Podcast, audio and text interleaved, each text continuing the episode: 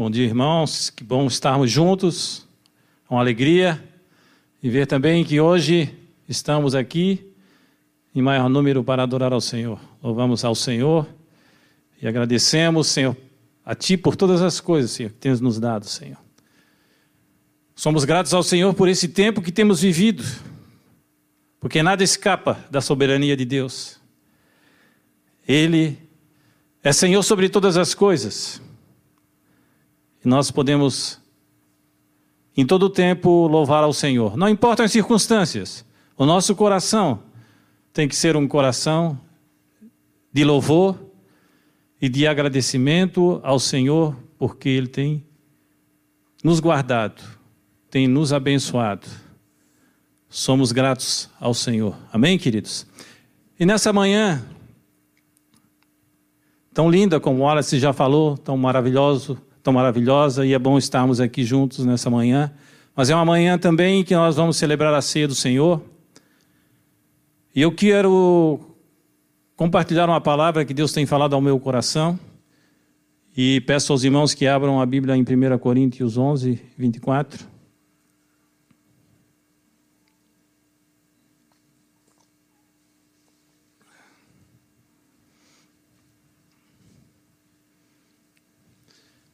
1 Coríntios 11, 24, na parte B do versículo, na segunda parte do versículo, diz: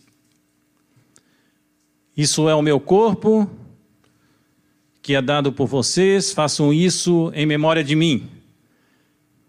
Então, o corpo de Jesus, como fala aqui, dado por cada um de nós. E diz: façam em memória de mim. Então, eu queria falar sobre isso sobre o corpo de Jesus, sobre o martírio de Jesus. Porque ele diz: façam em memória de mim. Todos nós conhecemos a vida de Jesus, a vida e a obra de que ele foi tremendo, de que foi, a sua obra foi tremenda e grandiosa e que, acima de tudo, na sua boca não se achou dolo algum. Então ele foi perfeito. E era necessário isso.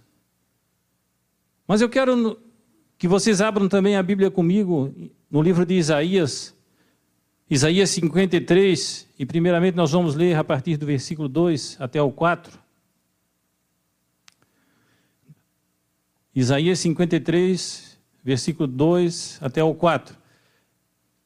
Só lembrando, queridos, que Isaías, ele viveu cerca de 750, 760 anos antes de Cristo. Então aqui ele profetiza a flagelação e o martírio de Jesus. Diz o profeta: porque foi subindo como um renovo diante dele, e como raiz de uma terra seca, não tinha boa aparência nem formosura. Olhamos para ele, mas não havia nenhuma beleza que nos agradasse. Aqui o profeta já está dizendo: não tinha boa aparência e nem formosura.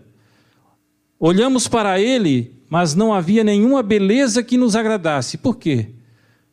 Porque esse texto está falando do martírio de Jesus, está falando da flagelação de Jesus. Então ninguém gosta de olhar para uma pessoa que passou por uma situação dessa. Ele foi severamente castigado. O seu corpo estava coberto de sangue, provavelmente inchado, vermelho, talvez aparecendo os ossos com aquela flagelação. Mas o texto continua e diz: era desprezado e o mais rejeitado entre os homens, homem de dores e que sabe o que é padecer. Então, Jesus, homem de dores, sofreu na sua carne as dores. E nós temos que nos lembrar sempre, queridos, que todo esse castigo por qual Jesus passou era para ser para nós, para cada um de nós, para mim e para você para todo aquele que se achega a Ele humildemente. Esse castigo era nosso. Mas Ele sofreu na sua carne esse castigo, essas dores. Diz a palavra que diz que ele sabe o que é padecer. E como um de quem os homens escondem o rosto era desprezado, e dele não fizemos caso. Os homens escondiam o rosto dele. Certamente ele tomou sobre si as nossas enfermidades e as nossas dores levou sobre si. E nós o considerávamos como aflito, ferido de Deus e oprimido. Então ele tomou sobre ele as nossas enfermidades e as nossas dores. Temos que nos lembrar disso. Que não foi por acaso que Jesus morreu na cruz, era necessário que ele morresse na cruz. E temos que nos lembrar sempre do grande sacrifício que ele sofreu naquela cruz por cada um de nós, pelo nosso pecado. Porque, queridos, sem Jesus não há salvação. Todos novos, todos nós caminhávamos para a morte. Sem Jesus, os homens caminham para a morte e para o inferno. Muitos, durante a história e ainda hoje tentam, de alguma maneira, ir para o céu de, de diversas maneiras. E quantos caminham ou estão no inferno hoje porque tentaram de alguma maneira comprar a salvação? A gente vê durante, é, durante a história toda, a gente pode ler em livros, quantos tentaram comprar a salvação. Quantos acham que são bons e por causa da sua, entre aspas, bondade, acham que conseguirão chegar aos céus? A Bíblia fala que não há bom nem sequer um, porque todos pecaram e carecem da glória de Deus.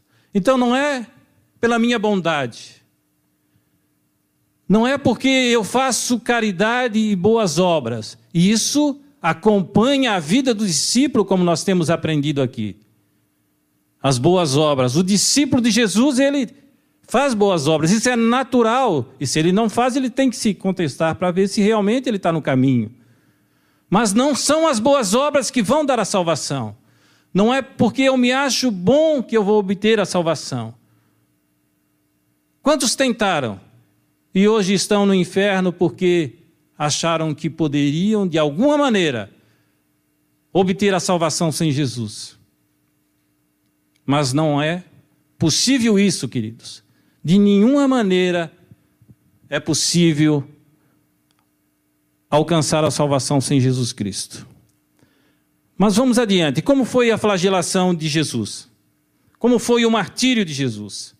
Eu nem vou falar tanto hoje porque não dá tempo, de entrar na crucificação, mas entrar aqui um pouco e rapidamente, porque não temos muito tempo no martírio de Jesus. Eu creio que alguns irmãos aqui já viram aquele eh, um filme sobre o martírio de Jesus, a crucificação. Eu acho que é a Paixão de Cristo, se não me engano, do Mel Gibson, que mostra de alguma maneira essa flagelação de Jesus.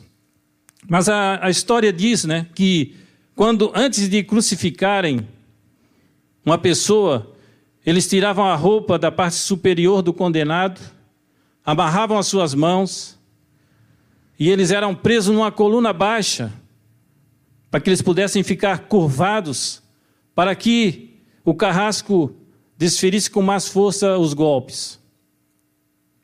E esses que aplicavam os golpes, esses que aplicavam os golpes nos condenados em Jesus, esses chicotes eram feitos de correias de couro ou feixes de finas correntes de ferro com bolas de metal nas extremidades. Podiam ser também confeccionados com cordas e pedaços de ossos nas extremidades. Para quê? Para ferir mais. Então imagina cada chicotada com um chicote desse com pedaços de metal finos ou pequenos ossos na extremidade, isso cortava, queridos, a carne até os ossos. Era um flagelo terrível antes da crucificação. E muitos dos condenados nem chegavam à crucificação porque já morriam ali mesmo de tamanha dor e de tamanho suplício. Lembramos que o nosso Senhor Jesus passou por todos esses flagelos e essas dores. Os primeiros golpes faziam com que o sangue formasse bolhas debaixo da pele. Com os golpes seguintes, essas bolhas estouravam e a carne viva ficava expostas. Os carrascos continuavam a bater ainda mais. Um sofrimento terrível. A maioria dos golpes eram desferidos sobre as costas, mas como a pessoa estava encurvada, as pontas dos chicotes, elas pegavam na costa, nas costas, mas também vinham até o peito e a barriga da pessoa que estava sendo flagelado. O rosto ficava desfigurado, e é isso que fala a palavra de Deus. Ele ficou desfigurado.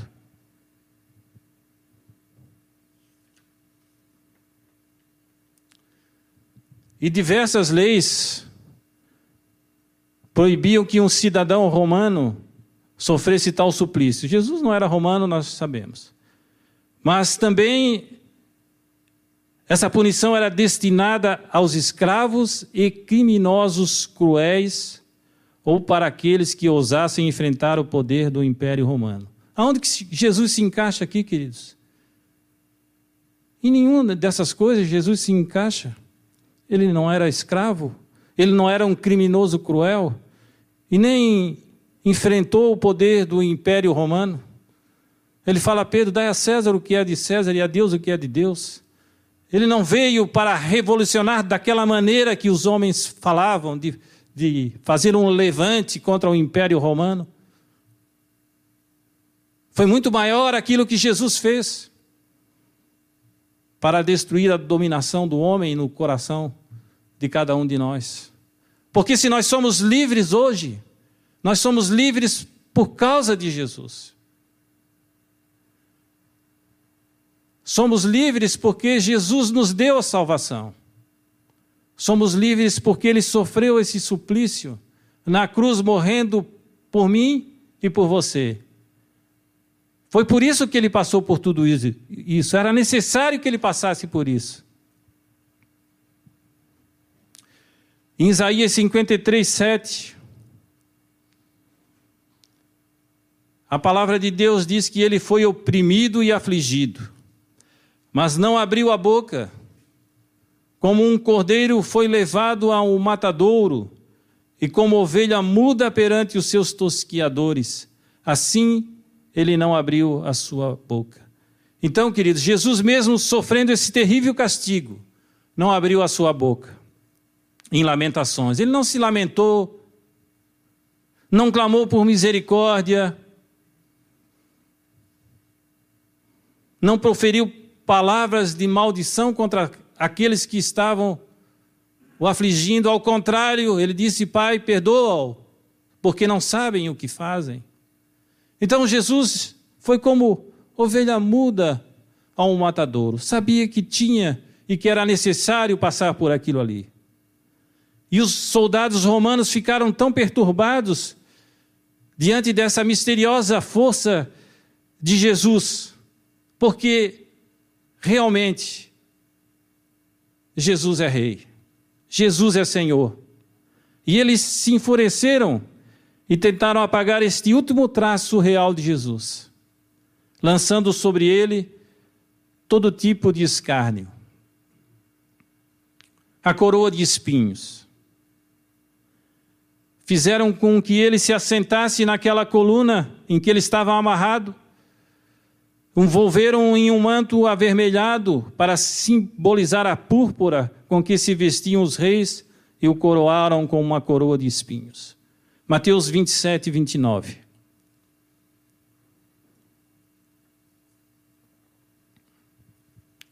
E tecendo uma coroa de espinhos, Puseram-lhe na cabeça em sua mão direita uma cana, e ajoelhando diante dele, o escarneciam, dizendo: Salve o Rei dos Judeus.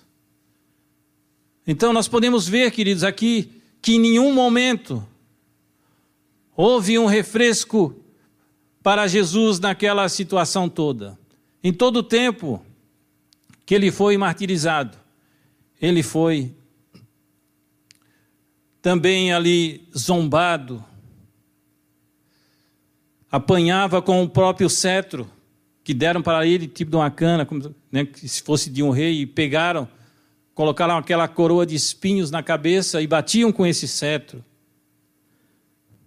Cuspiram no rosto de Jesus. Uma alusão a, da célebre saudação a César. No lugar do beijo cerimonial, eles cuspiram no rosto de Jesus.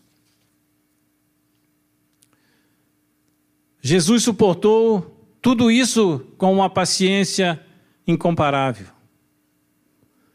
sem de nada se queixar. Ele oferecia seus horríveis sofrimentos como pagamento, como pagamento da dívida do pecado de todos nós. E é incrível ver como o mais sublime ser, se podemos chamar assim, o Senhor dos Senhores, o Rei dos Reis, aquele que se quisesse, em qualquer momento, ele poderia sair dessa situação.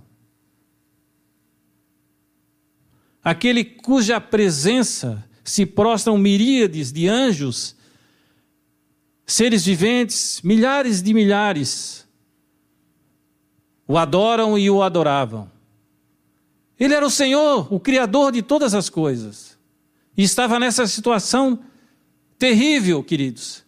Mas estava nessa situação para reconciliar o homem com Deus.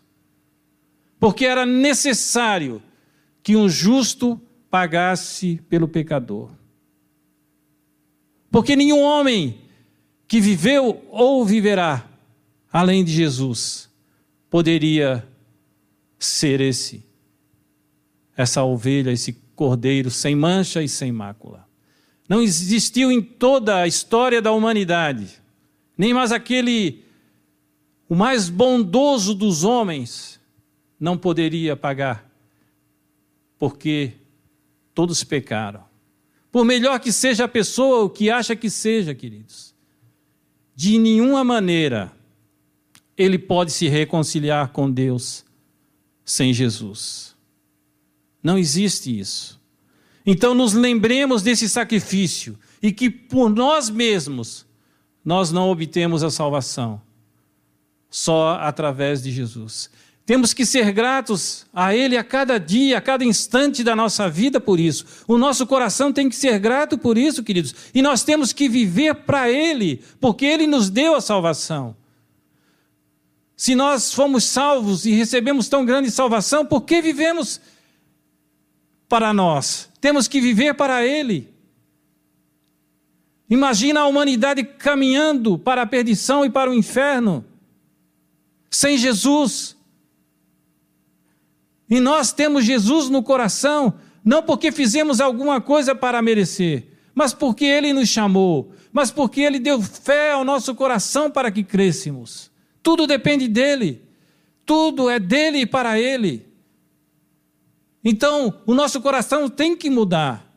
Nós temos que ser humildes, temos que nos humilhar na presença augusta do nosso tremendo Senhor e Salvador Jesus Cristo. O nosso coração a cada dia tem que se humilhar.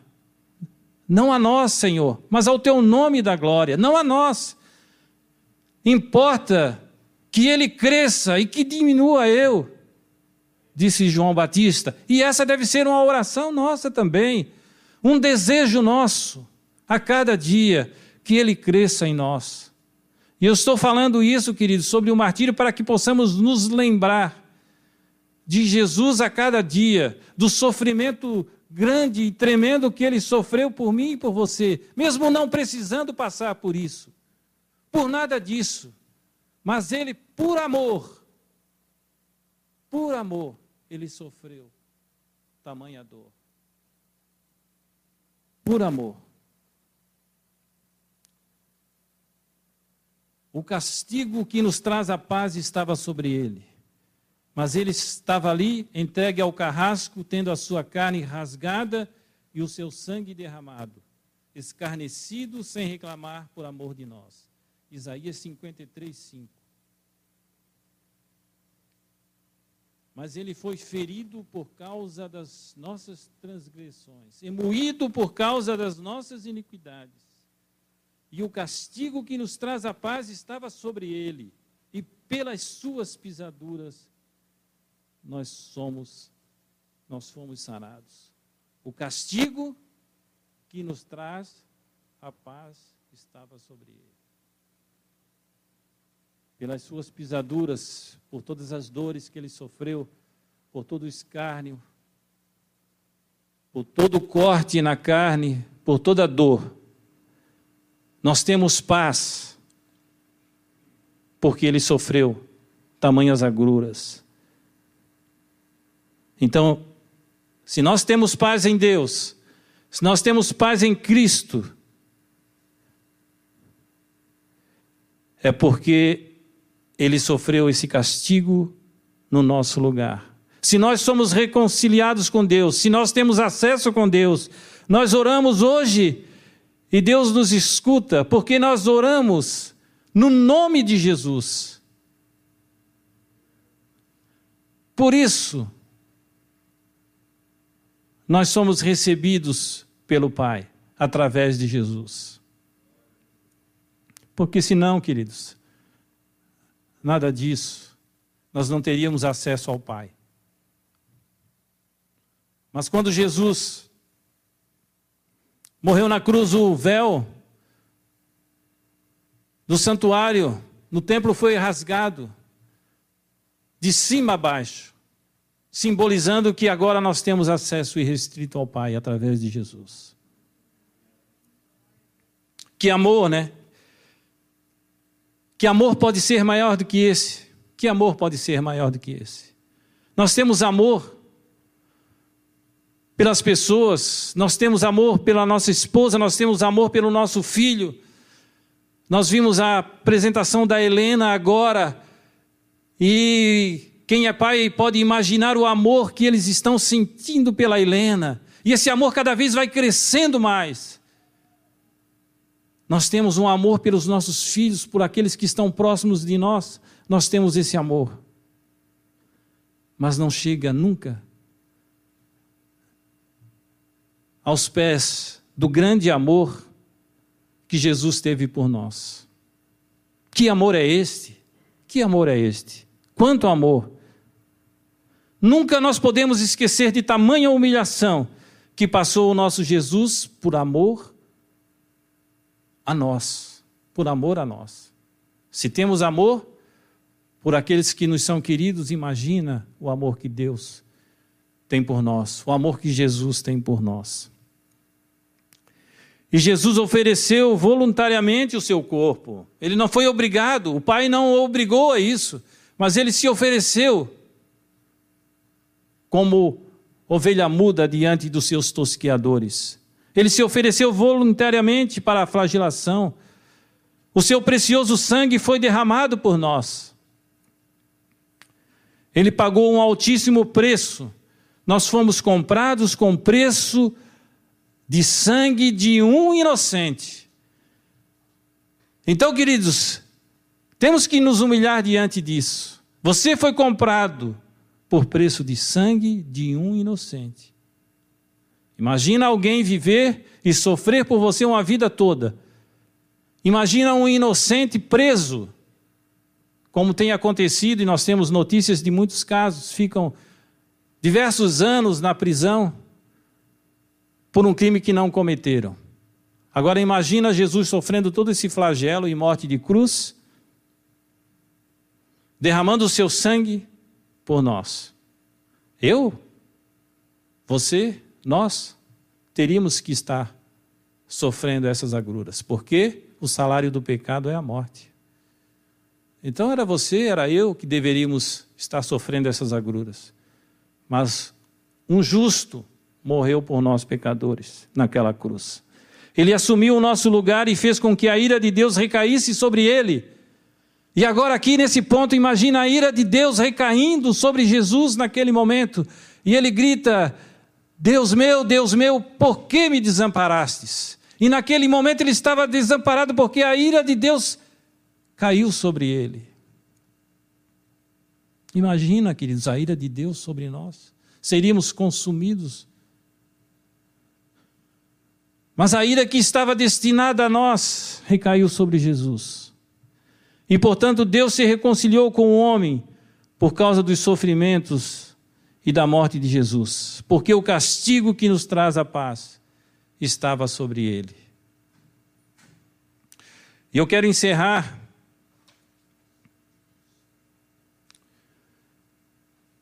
lendo uma devocional escrita por Charles Spurgeon, eu acho que já li aqui inclusive, mas quero reler, que se baseia em Filipenses 2:8.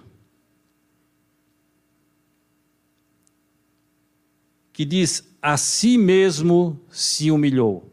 Eu vou ler para vocês. Jesus é o grande mestre quanto à humildade de coração. Precisamos aprender com ele diariamente. Veja o mestre pegando uma toalha e lavando os pés de seus discípulos. Seguidor de Cristo, você não se humilharia? Veja-o como servo dos servos, e certamente você não poderá ser orgulhoso. A si mesmo se humilhou esta frase não é sumário de sua biografia? Não estava ele na terra sempre despindo primeiro um manto de honra e depois outro? Até que nu foi preso à cruz? E lá ele não se esvaziou do seu homem interior, derramando seu sangue vital, entregando-se por, todo no, por todo, todos nós até que o colocaram num sepulcro emprestado? Quão humilde foi o nosso querido Redentor. Como então podemos ser orgulhosos? Fique aos pés da cruz e conte as gotas vermelhas pelas quais você foi purificado. Veja a coroa de espinhos Observe seus ombros açoitados, ainda jorrando fluxos vermelhos. Observe as mãos e os pés entregues ao duro ferro, e todo o seu ser entregue à zombaria e ao escárnio. Considere a amargura, as dores e os espasmos de sofrimento interior revelando-se em seu corpo exposto. Ouça o grito emocionante: Deus meu, Deus meu, por que me desamparastes? E se você não cair prostrado no chão, perante aquela cruz, é porque nunca viu. Se não é humilde na presença de Jesus, você não o conhece você estava tão perdido que nada podia salvá-lo, a não ser o sacrifício do unigênito de Deus. Pense nisso. E como Jesus se rebaixou por você, incline-se humildemente aos seus pés. Um sentimento do incrível amor de Cristo por nós tem mais tendência a nos quebrantar do que a consciência da nossa própria culpa. Que o Senhor nos lave, nos leve à contemplação do Calvário. Então nossa posição não será mais a do homem pomposo de orgulho, mas tomaremos o humilde lugar daquele que muito ama, porque muito lhe foi perdoado. O orgulho não pode viver à sombra da cruz. Vamos nos sentar diante da cruz e aprender nossa lição, e então levantar e colocá-la em prática. Ó Deus, nós te louvamos, Pai. Ó Deus, como podemos, Senhor, assim ser mais gratos, Senhor, a Ti, ó Deus, porque Tu nos deste salvação através de Cristo Jesus.